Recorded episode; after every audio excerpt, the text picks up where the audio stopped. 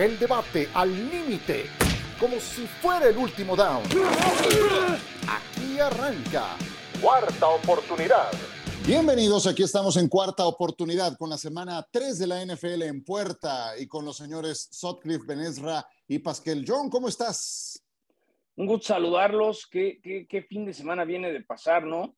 Por primera vez en la historia de la National Football League, tres equipos como visitantes perdían por 10 puntos o más en el último cuarto y sacaron la victoria Miami, Arizona y los Jets de Itán. Los Jets de Itán. Benesra, ¿cómo estás? Con Joe Flaco, además, doblemente sorpresivo. Oh, feliz como lombriz. Increíble.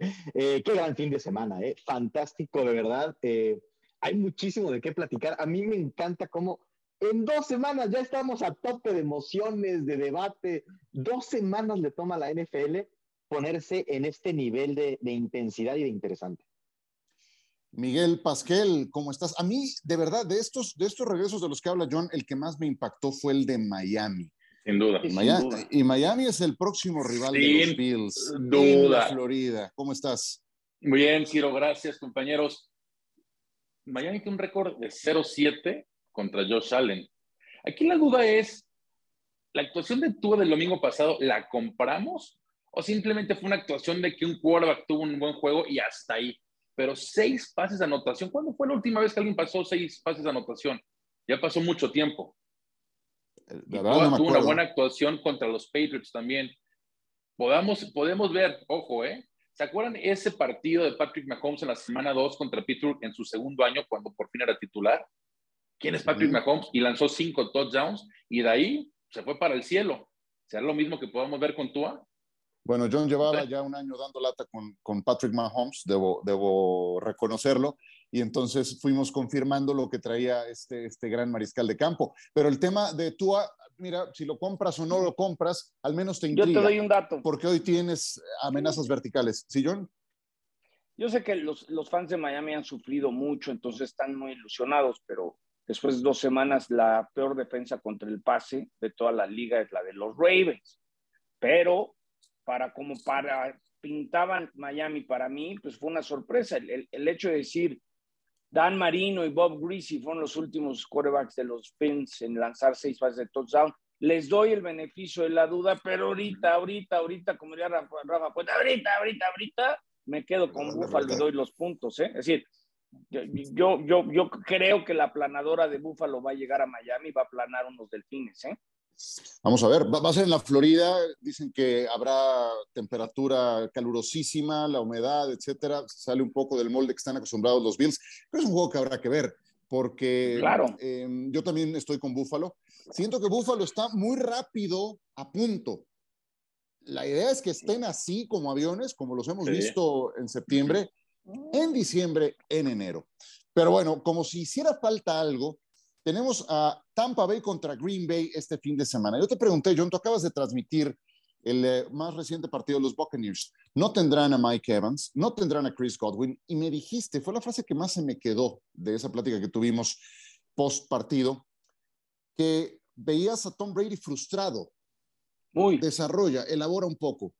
No, no, estaba fúrico. Eh, hay un meme fabuloso cuando agarró el tablet y lo, lo azotó. Uh -huh eh, sus receptores no estaban en combinación, pero al mismo tiempo ese, ese, ese Brady que estaba fúrico eh, hizo que su grupo se alineara. Es como el pitcher que, que, que, no andaba lanzando bien, pero encontró la manera de sacar outs. Hay que recordar que Tampa ha promediado seis puntos su defensa por partido, es decir, Tampa está invicto gracias a su defensa. Ofensivamente le va a tardar. Yo creo que Tampa va a estar en la conversación, pero ahorita le batalla es un muy buen juego porque al mismo tiempo Aaron Rodgers dijo el domingo en Lambeau Field, el año pasado comenzamos mal, ganamos y nuestro tercer partido fuimos a San Francisco y ganamos. Ahora tenemos que ir a Tampa a ganar donde la última vez nos fue muy mal. Entonces, es el partido de la jornada. Está frustrado Ciro porque Julio Jones lesionado, eh, Goodwin no jugó, ahora no va a jugar Mike Evans, está, está hasta ya iba a decir una grosería, estaba encabronadísimo. Pues, Oye, John, ya la iba a hacer, ya la dijiste. Qué bueno, que no me salió. Bueno, en los, en los la verdad, la verdad. permite. La verdad, la verdad. Oye, ya, mira, ya, ya yo John y yo tuvimos la oportunidad de transmitir ese partido juntos y lo platicábamos, yo no cómo se veía frustrado, frustrado, pero al final de cuentas lo, lo platicas. Sacó el partido contra una defensiva, un equipo que se le complica mucho desde que llegó a Tampa. Es más, tenía récord perdedor en temporada regular de 0-4 y supo la manera de sacar el partido. Sin Godwin, Mike Evans eh, expulsado, eh, Fournette era realmente su arma principal y ese pase que encuentra a Perryman, Perryman con todo el respeto que no ha hecho mucho en la NFL, se dice que de Perryman, quien sea el quien esté enfrente es capaz de sacar el partido. Y por el lado de, de, de los Packers, honestamente, yo Aaron Rodgers contra esa defensiva que juega físicamente sin Davante Adams, sí creo que va a ser una tarde muy, muy larga para los Packers también hay que en el debut de Tampa en casa. Larimore, es decir, ese partido, el, el, marcador es muy engañoso. Es decir, Nuevo Orleans debe de haber ganado el partido. James Winston la regó. Cuando hubo el, el conato de bronca, en ese momento eh, hubo dos castigos en Nuevo Orleans que fueron fundamentales en contra de ellos, que supo capitalizar Tampa. Entonces, lo que pasa es que Tampa le va a costar trabajo. Yo creo que va a ser un partidazo porque creo que ni Tampa y Green Bay andan así que digas, wow. Es que eso iba. Yo sí creo que le, va a costar a, mover el balón a, Green Bay, Ciro. Compañero, yo sí eh, creo que le va a costar mucho trabajo. ¿eh? Porque va a enfrentar una buena defensiva, pero cuando te pones a ver, Eitan, tampoco es que estén muy rozagantes de receptores los Packers. O sea, eh, Rodgers en su último partido en realidad se apoyó en Aaron Jones y en AJ Dillon, porque ¿quién le lanza? Randall Cobb, Sammy Watkins, Allen Lazard. Se apoyó en sus dos corredores y así sacaron el partido contra su cliente principal. Sí, contaban es dueño de la franquicia, Aaron Rodgers lo ha declarado, no tiene empacho en decir que, que posee a los eh, Bears. Creo que esa puede ser una diferencia, que no veo un juego terrestre de Tampa Bay que pueda apoyar a Tom Brady como sí creo que Dillon y Jones pueden apoyar a Aaron Rodgers. Es un muy buen partido. Otra vez, en semana 3 es un partido con implicaciones directas para playoffs, y no para la división, sino que para siembra y recibes o no. Eh, a mí me gusta lo de, lo de Green Bay porque creo que, creo que Tom Brady por ahí en dos o tres semanas genuinamente se va a cuestionar, cuestionar haber regresado. No, no lo veo contento y me parece que volvía pensando en estar contento. No me gustó, por ejemplo, nada ver a Bruce Arians en, la banca. Me parece un pésimo mensaje, de hecho ya hubo comunicados oficiales. Eh, eso está raro, eso no se ve bien. Era el coach, ahora es un asesor, pero tienes al que dice que sí es coach, pero pues a quién le van a preguntar las jugadas. Creo que empieza a estar muy revuelta la situación alrededor de los bucaneros. a ver, elabora esa parte, perdón, eh, Miguel, elabora esa parte, Eitan, de genuinamente se va a cuestionar el haber regresado. ¿Por qué piensas eso? Porque las cosas creo que no están caminando ni siquiera como él las anticipaba. Pero van, van 2-0 y están. No, yo creo que, yo creo que sí, tiene equipo. Yo he escuchado su podcast que hace con Jim Gray cada semana y él, él ha sido muy claro en decir, este equipo tengo con qué ganar, por eso estoy jugando. Es decir, yo sí creo que cree que quiere, tiene con qué ganar. Lo que pasa es que se le ha caído a cachos el equipo en este inicio de temporada. Es decir, que no tengas a Goodwin, que Julio Jones no lo tengas, que luego Mike Evans haga berrinche, aunque lo fue a defender, tiene que entender que no lo tengo que hacer. Y también nomás que decir, este es el típico partido que las televisoras se pelearon a muerte. Es el típico, lo quiere ESPN en Monday Night, lo quiere NBC en Sunday Night. No, no, este no me lo toques. Este es el, el Tampa, el Brady Packers con, con Aaron Rodgers. Creo que ese era el marquee matchup. Este y también el, Tampa, eh, Kansas City eran como los juegos que, ese sí ir a Alemania y dijeron, ¿cómo te vas a llevar a Alemania ese partido? Regrésalo, ¿no? Sí. ¿Querías agregar algo más, Seitan, de lo que decías? No, eh, eh, yo pienso que, que, las cosas no serán fáciles para Brady. Creo que aunque es un atleta histórico, tiene 45 años, se le va a notar, y que además a mí me parece que Todd Bowles me da un pésimo mensaje esto de Bruce Arians en la banca. Un, pésimo mensaje. O sea, eh, no le hace bien a nadie ver al que era coach ahí y luego ven paz. Ya sabemos cómo es, pero no sé, eso me prendió las alarmas. Yo cuando vi eso en la transmisión, eh, lo que me vino a la mente, y tan es, sigue siendo el jefe, pero físicamente los doctores le dijeron que ya no puede andar aguantando el estrés, entonces hágase un lado, pero ahí sigue, estoy de acuerdo contigo, es como el, el, que se quiere ir y no se va, y ahí sigue, eh, no, no debe ser muy sano. Así dirigía, así dirigía la puente al América, ¿no? Con el walkie Con Víctor Manuel Aguado eh, recibiendo. Ah, claro, con patrocinios, ya Oye, además, pero con Mario Carrillo, visionarios, visionarios. ¿Cómo acabamos hablando de Manolo Lapuente? El, el, el, al maestro. El tema, el tema de Brady, nada más ojo, ¿eh? ¿Se acuerdan que la semana pasada salió un reporte, y hace dos, que ya no iba a entrenar los miércoles, dando a entender que se iba a dedicar el tiempo a la familia, y ayer entrenó. Eso es un claro mensaje de unión para el equipo. para mí es muy importante ver a Tom Brady los miércoles. Y lo contrario a nivel familiar, sí, eso mismo pensaba. Ah, no, bueno, bueno. Esa, parte pero, si, pero si él decidió, ¿eh? voy a jugar con Tampa Bay un año, te alineas a las reglas del equipo, no de excepciones.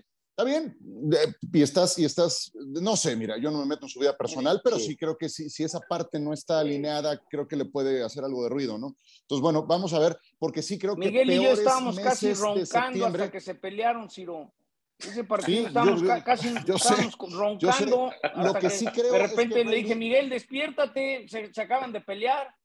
Oye, Brady en cuestión de resultados y de rendimiento, sí creo que ha enfrentado, digo, 23 temporadas, ha enfrentado peores meses de septiembre y sus equipos terminan levantándose. Entonces, pero, pero ahora hay otros componentes, como esos de los que habla Itán, por eso quería que elaborara un poco, porque yo, yo coincido en esa parte. Hay, hay otros elementos que vamos a ver, ¿no? Luego también uno se inventa cosas y Brady termina haciendo lo que ya conocemos. Y solamente quisiera decir eh, algo más. Me tocó transmitir a Green Bay, yo sé que fue contra sus, contra sus eh, clientes, pero creo que es un equipo que está muy cargado defensivamente de talento hay jugadores que están empezando, son novatos, llevan dos juegos en la, en la liga, que, creo que van a entregarle resultados muy interesantes. Traen un linebacker que usa el número 7, que se llama Kyle Walker, metro 93, 109 kilogramos, que se mueve con una velocidad que vale la pena seguir. Véanlo, número 7. Además hace mancuerna con Devondre Campbell. Tienen a Kenny Clark para frenar la carrera. Su perímetro me parece también muy bueno. Ahí sigue estando Darnell Savage, ahí sigue estando Jerry Alexander, que están sanos. Entonces, esta defensa creo que va a ir tomando forma conforme avance la temporada. Juegazo, como sea, entre estos dos corebacks. Quiero cambiar de tema, Eitan, hacia los 49 de San Francisco, porque qué triste, la verdad. Me, me, pongo a pensar en la historia de Trey Lance. Este era el año en que lo íbamos a ver y se va a ir otra vez habiendo jugado menos de cinco cuartos. De por sí no jugó en colegial, de por sí no lo hemos visto en profesional. Y este que era su año, lesionado del tobillo. Pero creo que San Francisco es un mejor equipo hoy con Garoppolo que con Lance. Perdón, y, lamento mucho la lesión, pero pues creo que se, puede decir y, no pasa nada, ¿no? Tal cual, tal cual. Eh, es difícil no decirlo porque al final este núcleo, sí con muchos cambios, eh, pero bueno, con Shanahan y con Lynch llegaron a un Super Bowl con Garoppolo, con sus limitaciones, con sus virtudes. Entonces es un, es un roster sólido, es un buen equipo con Garoppolo comandándolo. Creo que el equipo estaba, sabía, y es normal, que Trey Lance, efectivamente siendo un novato, porque no jugó tanto el año pasado, se iba a equivocar y iba a sacar algunas jugadas irreales por su capacidad atlética, pero iba a lanzar algunos pases increíbles porque es un joven al que las defensivas lo iban a confundir. Todo eso no ocurrirá, eh, pero inmediatamente sí San Francisco parece ser mejor. Cosas del deporte y de cómo suceden las, las situaciones eh, eh, profesionales. Lástima por Trey Lance, buena por los Niners, que lograron al cuarto, para, bueno, ni al cuarto, al dos para las doce, mantener a Garoppolo y firmar.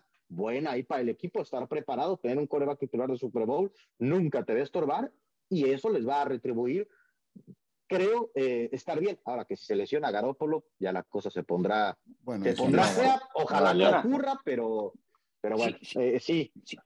Si esto lo ves como fantasy y asignas una cantidad de dinero a tu equipo, Hoy, lo que has gastado por Trey Lance en tu fantasy no compensa para lo que te ha dado. Que si ha jugado poco, que si se lesionó, la realidad es que se vuelve a lesionar. Me recuerda un poco lo de Marriota. Sí, va muy bien, pero se vuelve a lesionar. Es decir, hoy, hoy tiene que ser un petardo hasta este momento la decisión de Trey Lance porque se ha lesionado, digas lo que digas. Lo positivo en esto es que NFL México habló a Nueva York y dijo, patrón, mándenme 30 mil eh, jerseys para mujer de Garápolo para la Azteca, ¿no? Es necesitamos jerseys de damas, tallas, small, medium y large, de Jimmy G, porque vamos a vender hasta la camiseta ese día, ¿no? Entonces, bueno, van a estar muchas contentas que va a venir Jimmy G. Ojalá se mantenga sano también porque le ha costado trabajo a Garoppolo mantenerse sin lesiones. Todavía falta un montón para noviembre, pero sí, yo, yo sí creo que San Francisco, eh, Miguel, si todavía estás con nosotros, eh, yo sí creo que Jimmy Garoppolo es una mejor apuesta colectiva para San Francisco de lo que era contra Entonces, no, estamos estirando, no, exactamente. No, hombre, no, estamos dando el reloj para ver si la guitarra. llegar a la pausa de los dos minutos.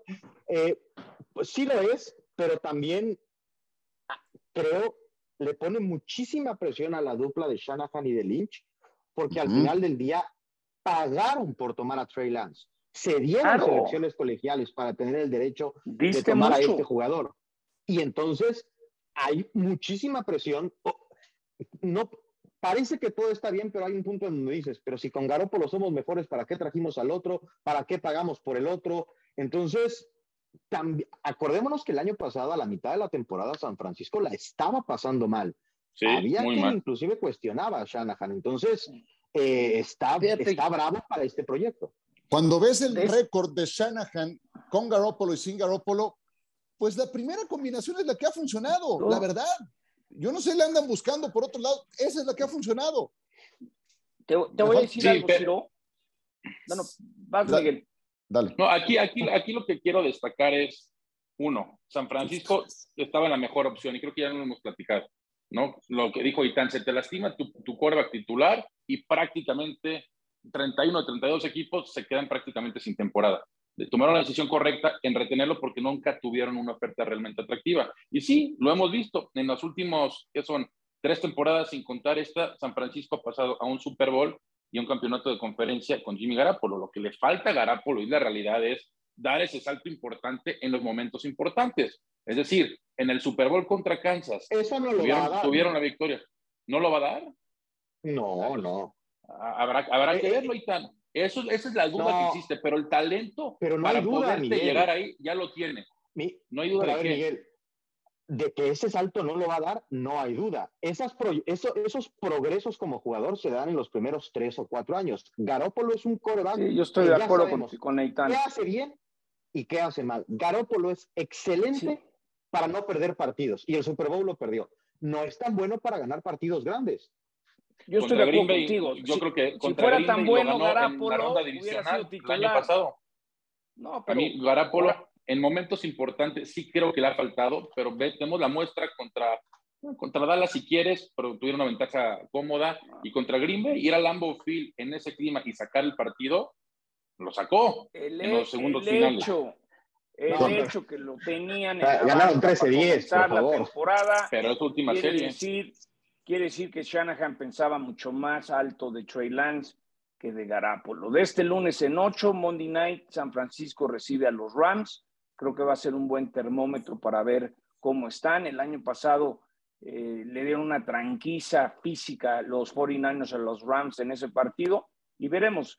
Garapolo, Garapolo va a ser el gran ganador de todo esto porque aunque no gane el Super Bowl, alguien le va a soltar el billete y se va a ir a algún lugar con mucha lana. Entonces ahorita los Colts, los Colts. pero lo que es un hecho, y eso es con Si fuera tan bueno Garapolo, pues entonces sería el titular en vez de Trey Lance. ¿no? Sí. Ah, bueno, saben que, ellos saben que no, por algo ellos confían en Lance. Y sobre todo, ¿se acuerdan la temporada nada más para terminar, Ciro? De RG3 con Kyle Shanahan, que ganó novato el año, simplemente una jugada mal ejecutada de RG3, la lesionó y ahí prácticamente acabó su carrera. pero ganó el novato del año. Yo creo que veía algo similar con Trey Lance. Lo reventaron. Ahora, eh, nada más, algo breve de, los Broncos, porque es el rival de San Francisco. Eh, había una gran expectativa con Denver. Yo, habiéndolos visto ocho cuartos, y digo, ¿qué es este caos? Escuché una teoría y quiero su opinión de quien quiera antes de ir a pausa. Porque de repente vemos mucho esto de que coordinadores ofensivos o defensivos que funcionan en un lado, los mandan de entrenadores en jefe. Pero aquí hay un caso muy importante. ¿Por qué contratan a Nathaniel Hackett como head coach de los Broncos? Coordinador ofensivo en los empacadores de Green Bay. no hacía nada. Perfecto, a eso voy. ¿Quién diseñaba el sistema ofensivo? ¿Quién mandaba las jugadas? Pues lo hacía Matt LeFleur. ¿Qué tanto hacía entonces Nathaniel Hackett? Hoy me lo cuestiono, porque a la vista de los resultados, Denver es un des, diría John, que anda muy Es, la de Adam Es un desastre. Suéltalo, suéltalo, desahógate. Oye, pues, para, que, para, que entiendas lo que estás diciendo, Tiro, escucha este dato, ¿eh? Empezando la temporada antes de la semana 1, Nathaniel Hackett estaba para coach del año en los momios 20 a 1. Ahorita el señor está 100 a 1. No, Con eso te digo todo. No sé, es que yo, yo, sí, digo, y de, repente veo, por ejemplo, Matt Nagy era el coordinador ofensivo de Kansas City con Andy Reid. ¿Quién era el genio ofensivo? ¿Quién diseñaba? ¿Quién mandaba? Etcétera, etcétera. Pues, ¿Vieron cómo le fue a Matt Nagy que tronó como ejote? Entonces, creo que está pasando algo semejante con este señor. Adelante. Yo, pienso, yo nomás tengo una cosa. Nathaniel Hackett se lo llevan a Denver porque estaban muy seguros que sí viera Aaron Rodgers, ¿eh? Y cuando Aaron Rodgers se arregla con Green Bay, van con Russell Wilson, eh, hasta, hasta te saca de onda en equipos especiales que faltaba un jugador. Es decir, me queda clarísimo que es como el cuate que estaba acostumbrado a manejar este, un avión privado y ahora le pusieron que tiene que mandar, mandar uno de esos 300 pasajeros y, y, y, no le sabe bien bien todavía dónde prende y qué picar y cómo hacerle y, ha sido un desastre, ¿no? En, la semana 1 el juego que me ah, tocó, el, el manejo de reloj, el ir por la patada de 64 yardas. Me queda clarísimo que en estos momentos el head coach de Denver le quedó grande el paquete. ¿eh? Ojalá lo arregle doble. Y hay nuevos dueños y muchas presiones, puede ser. Eso. ¿Sabes a quién tiene que mandar por un tubo? Es John Elway. John Elway es un desastre. Y vas a ver que lo van a cepillar. Pues ya hay un gerente general, ¿no? Ya lo van a quitar, ya verás. Ahora con los nuevos dueños van a decir, hay que sacarlo. Ya Yo nada más, espectacular, John, con el ejemplo del avión privado, yo iba a poner algo así como un Ruta 100 o algo así, entonces bien ahí, mi John. Y luego, estamos surgidos siempre, porque es cíclica la liga, es que parece que hay 32 genios de head coaches, sobre todo los nuevos. No es cierto, genios hay tres o cuatro en la liga pero tenemos esa urgencia de que todos los recién contratados, es un genio defensivo, es un genio ofensivo, es un abaratamiento del concepto cuando no todos la van a pegar y Hackett se ve que está, se ve que le dieron una responsabilidad para la que no estaba listo y da la impresión de que no tiene control sobre lo que pasa en el equipo. Me dice Fer Tirado y me mató de risa en Sports Center el domingo. Se está acuñando un término la jaqueteó.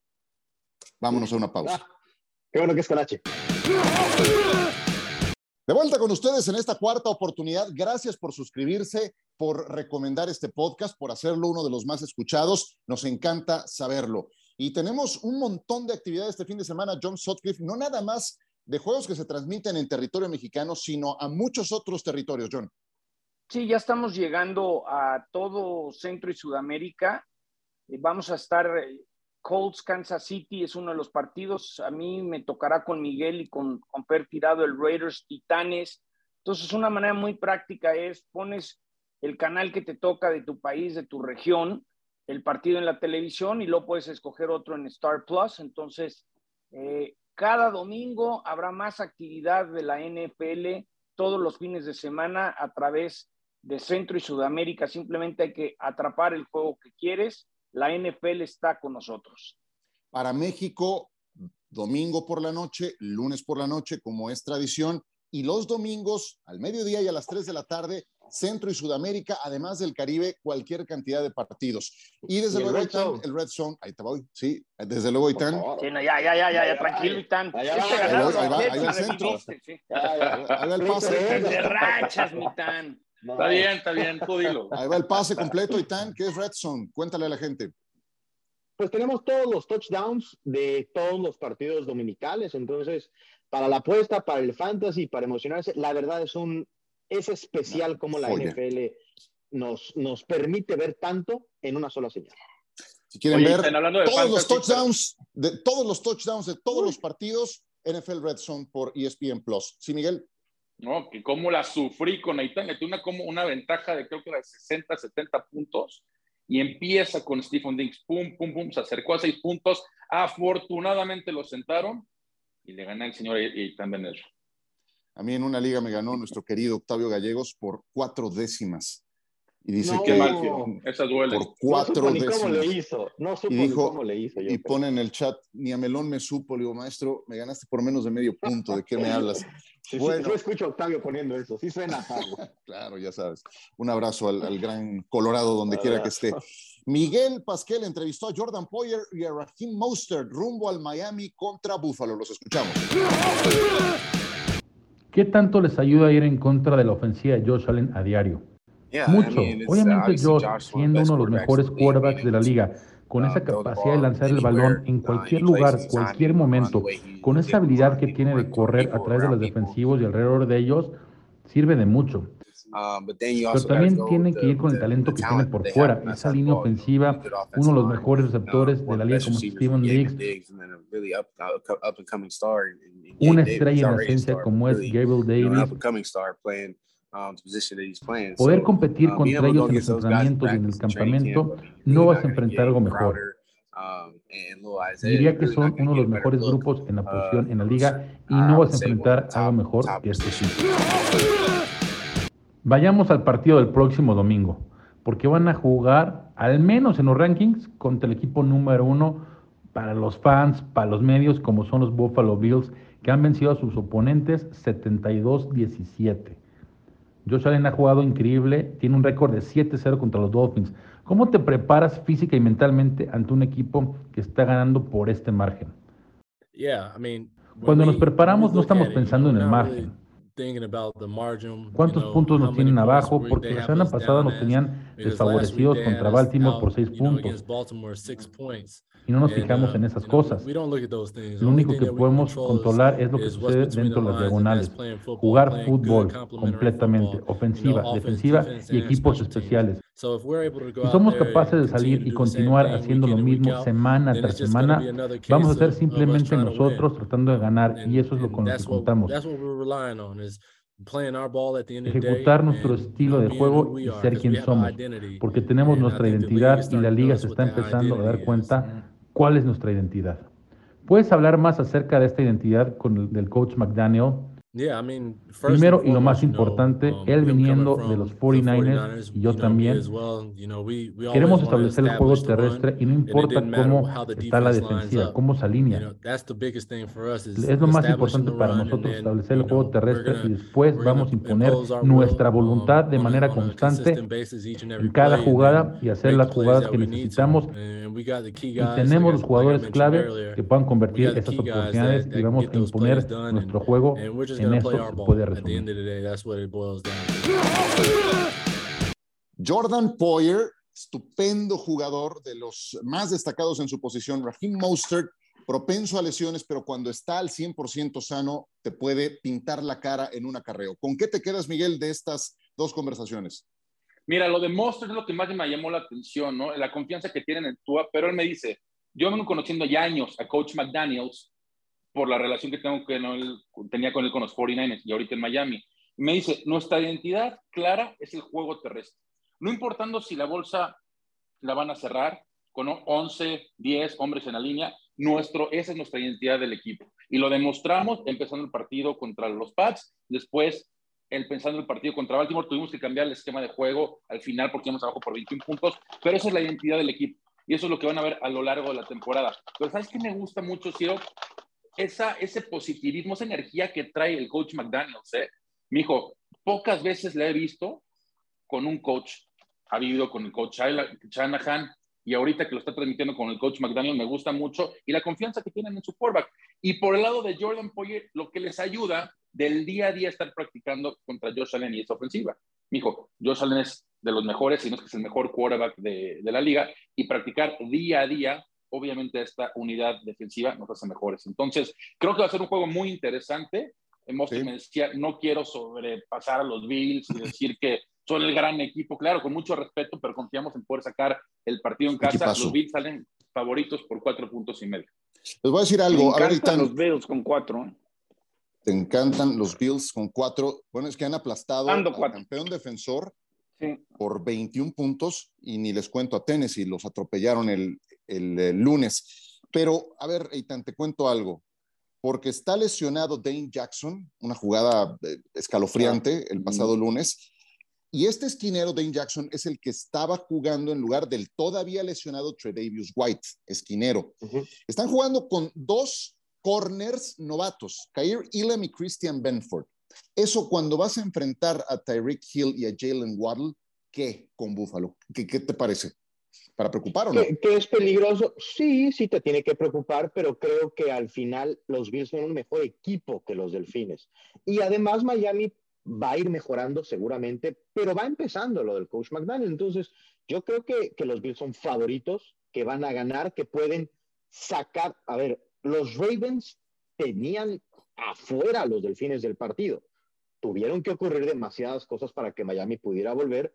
No quiero decir que esté mal lo que está haciendo los delfines, solamente creo que los Bills hoy son el mejor equipo de la liga y que Miami les va a competir, pero no creo que les pueda ganar. Claro que, claro que es un factor que, que Buffalo va a cuidar, ¿no? Yo creo que eh, Leslie Fraser tratará de que no vengan jugadas explosivas. Creo que así es como le puedes es este, Tyreek Hill, Waddle, esta ofensiva, creo, sobre todo con Hill, es filosóficamente cuando te dicen, no los vamos a, a detener, necesitamos contenerlos. No quieres que te avancen 65 yardas, no quieres que te hagan un pase de 50 yardas.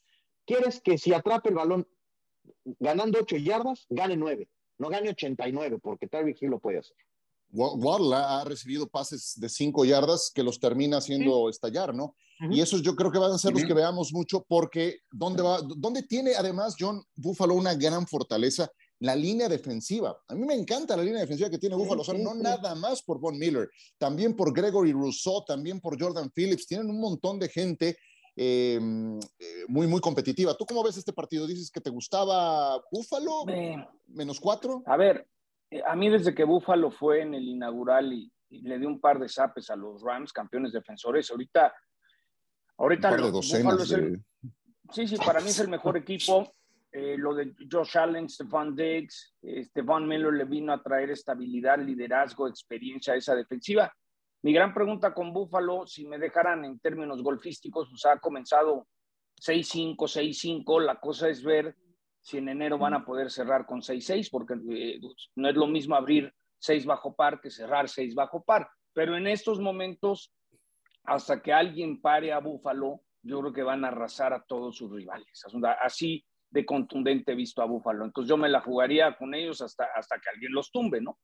Sí, yo, yo coincido, esa es mi única preocupación con ellos. Creo que están, sí, vuelan, están como aviones, pero el tema es estar así en diciembre y en enero. Sí, eh, y a lo mejor nada más, a lo mejor ahora mismo están jugando también los Bills que solamente ellos se pueden frenar. ¿A qué me refiero?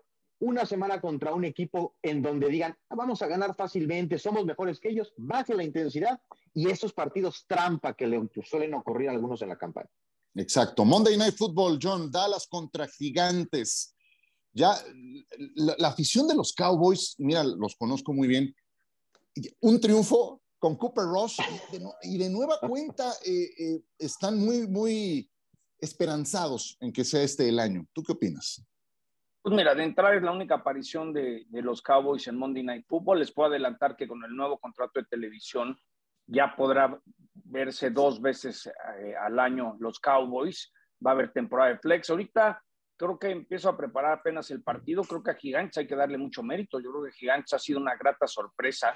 Entonces, así de bote pronto, de, de bote pronto pensaría que Gigantes le debe dar un, un estate quieto a los Cowboys, ¿no? Ok, sí, muy para lo de Cooper Rush, pero también hay que ver, hay que ver esos Bengals qué pasó. Eh, vamos a ver si el lunes, así como el pasado lunes, Jalen Hurts y las Águilas mandaron ese mensaje, decir, somos ya de veras, queremos la división. Quiero ver el lunes si son de, de, veras los gigantes, porque lo que sí sé es que Dallas, Dallas no es ya de veras. Entonces, yo no este, compro en lo mínimo a los Giants, John. Está bien, sí, bueno, yo, yo, los quiero ver en vivo para darme cuenta de, Porque los, la verdad, he visto muy poco de gigantes, apenas estoy en el proceso de preparar el partido, entonces me intriga el hecho de que, han ganado, ya de entrada, pues les tengo que dar el beneficio de la duda. Seguramente sí, de acuerdo, y, llevan un récord no son tan buenos, ¿no? No, mira, yo lo de por eso lo digo. Lo, platicábamos, ¿no? Cooper Rush, quieras o no, le ganó a Minnesota el año pasado, lo platicamos, le fue a ganar a los campeones de la conferencia americana. Como yo le decía, yo no veo una diferencia que digas entre Dak y Cooper Rush abismal para decir este equipo se viene a la baja.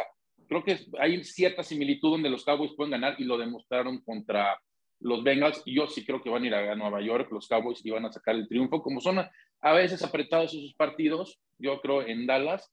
Y si me dices el momio, yo creo que el de los Chargers, siempre y cuando juegue Justin Herbert, deben de pasar encima de, Gigantes menos uno. Gigantes menos uno es lo que veo aquí. Yo creo que Dallas puede tener una oportunidad si los juegos son bajos en puntos. Y ahí es donde ahora resulta que la fortaleza de los Cowboys está en la defensa. Porque ahí tienen a su mejor jugador, a Micah Parsons. ¿Cómo?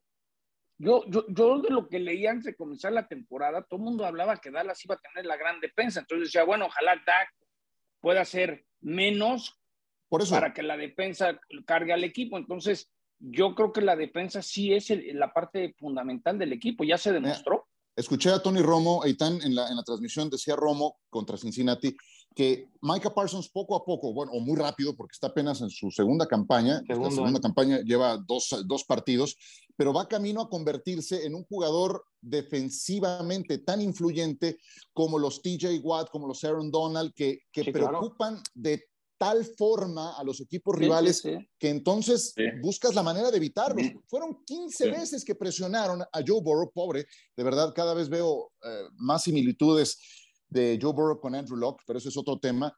Lo costalearon, lo, lo, apresuraron 15 veces, 10 de esas 15 fueron por Micah Parsons. Por eso digo, si el juego se torna bajo en puntos, creo que ahí es donde Dallas tiene chance. ¿Cómo ves?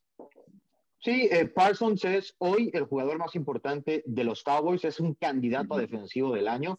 Debe estar hoy ya así de rápido entre los mejores cinco jugadores defensivos de la NFL y es uno de esos jugadores. Va a tener partidos en donde a lo mejor capture solamente a un, una vez al coreback o no tenga números, pero va a impactar el partido porque lo bloquean tres o dos. Entonces es una fuerza ahora mismo incontenible y los Cowboys y Dan Quinn lo va a aprovechar. Es un muy buen coordinador defensivo.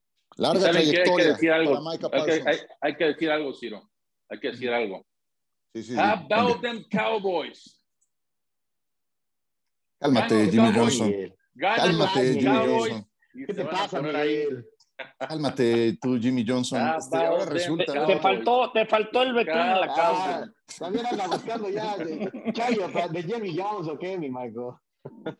Estamos ahí con Jimmy Johnson y los Cowboys. ¿Están listos para las apuestas, Eitan? ¿Quién, quién, quién levanta la mano? Venga, dale. ¿Sabes qué? Me encanta, me encanta los Niners, menos uno y medio, una mejor versión, como decíamos, de San Francisco, con Garópolo contra el desastre llamado Broncos de Denver. Entonces, me gusta, me gusta San Francisco.